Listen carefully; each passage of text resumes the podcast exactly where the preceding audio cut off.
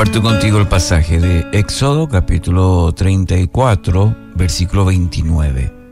Y aconteció que descendiendo Moisés del monte Sinaí con las dos tablas del testimonio en su mano, al descender del monte, no sabía Moisés que la piel de su rostro resplandecía después que hubo hablado con Dios. Hemos titulado el mensaje o la reflexión de hoy por su forma de andar. Aquí tenemos el relato o parte del relato del encuentro de Dios con Moisés. Y veamos algunos aspectos importantes. En primer lugar, eh, Dios quiere tener un encuentro con Moisés. Lo vemos ahí en el versículo 2 del mismo capítulo, capítulo 34. Dios había elegido a Moisés para liberar a su pueblo de la esclavitud pero sobre todo tener una relación íntima con Él. Esto nos muestra, nos enseña que Dios el Padre anhela mantener esa misma relación cercana con cada uno de nosotros. Nos invita constantemente a tener un encuentro con Él, una cita con Él. Apocalipsis 3:20 dice, mira que estoy a la puerta y llamo. Si alguno oye mi voz y abre la puerta, entraré y cenaré con él y él conmigo.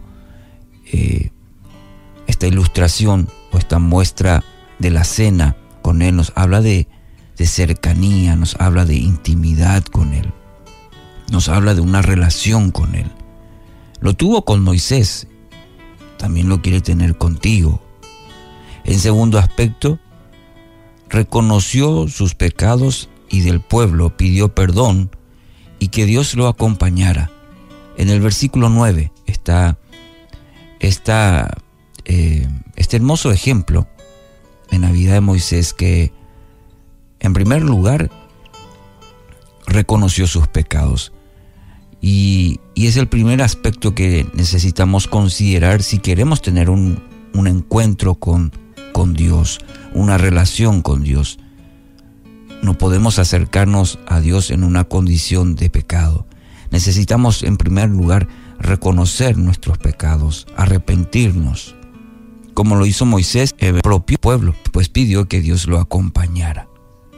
Reconocer nuestros pecados, confesar, arrepentirnos, es el único camino a una verdadera, auténtica relación con Dios. Dice Proverbios 28:13, quien encubre su pecado jamás prospera. Quien lo confiesa y lo deja, halla perdón. Y el perdón de Dios es restauración. El tercer aspecto de este relato con Moisés, luego de 40 días y 40 noches, eh, Moisés descendió y el pueblo fue testigo de la gloria de Dios todos se dieron cuenta que Moisés estuvo con Dios. Lo, se dieron cuenta en un aspecto físico. Mm, se dieron cuenta que este hombre algo le pasó. Este hombre estuvo con Dios. Eh, definitivamente el pueblo se dio cuenta y tuvo temor, dice el texto. Así todos nosotros que con el rostro descubierto reflejamos como en un espejo la gloria del Señor, dice 2 Corintios 3:18, somos transformados a su semejanza con más y más gloria por la acción del Señor, que es el Espíritu. Ahí está.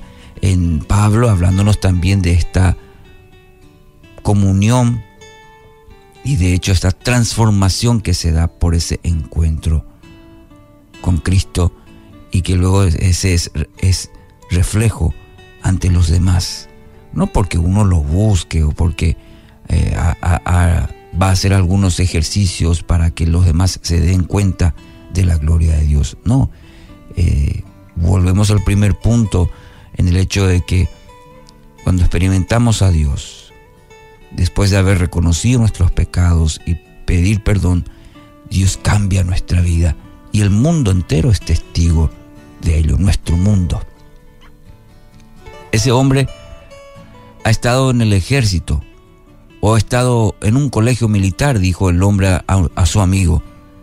Efectivamente, pero ¿cómo lo supiste?